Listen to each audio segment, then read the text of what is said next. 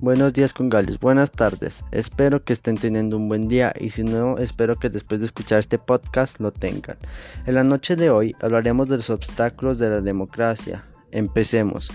Y pues para entrar más a fondo y saber más del tema que hablaremos esta noche, primero debemos saber qué es la democracia.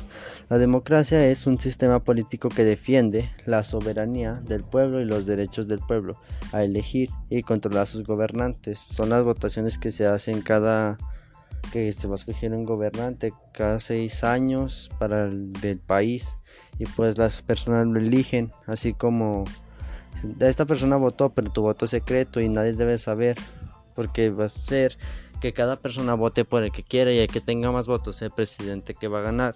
Eso es como la democracia algo que está muy bien. Y ya sabiendo bien la definición de democracia hablaremos sobre los obstáculos que hay en ella la primera son las diferencias étnicas y conflictos.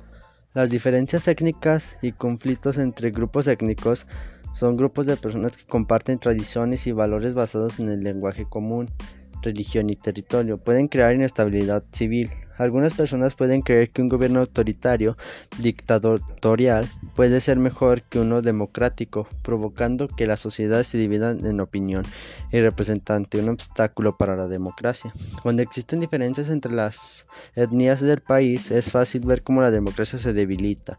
Esta situación es frecuentemente observable en países como Canadá, donde la cultura se segmenta entre aquellos que poseen una cultura francesa y los que tienen una perspectiva perspectiva anglosajona. El segundo obstáculo es la educación. Generalmente aquellas personas que no saben leer o no tienen una formación escolar completa no se involucran en temas de política. De esta manera, este fenómeno representa un obstáculo para la democracia principalmente en las poblaciones iletradas. También un problema muy muy común en nuestra sociedad es las posturas religiosas. Un ejemplo de teocracia. Anubis, dios egipcios como designador de representantes en la tierra. En el antiguo Egipto ya se practicaba la teocracia. La democracia vinculada a la religión es para muchos el principal problema que se debe enfrentar en muchos países. La mejor manera de describir este fenómeno es decir que se tienen a gobiernos teocráticos.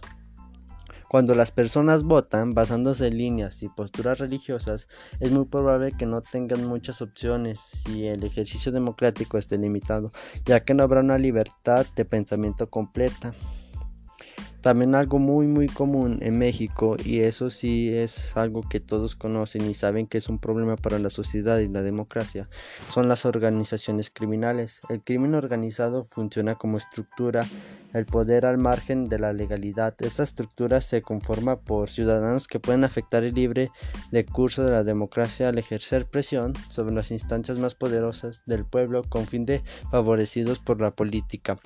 Si estos son como algo que van hacia la ley y no pueden detenerlos solamente arrestándolos, pero son muy buenos para que no los agarran.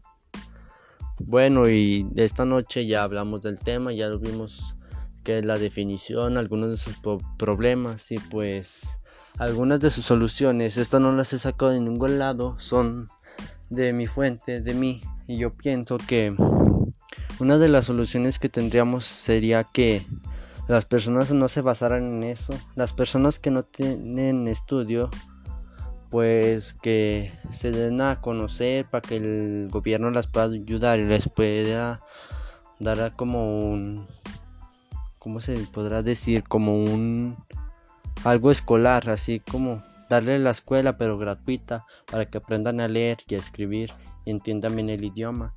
Otro problema es el crimen organizado que pues pueden ponerse retenes o así para estar checando y para que no haya más narcotráfico y todo ese tipo de cosas. Y pues bueno, esta noche ya hemos visto este tema y espero que tengan un buen día y una buena noche. Hasta pronto.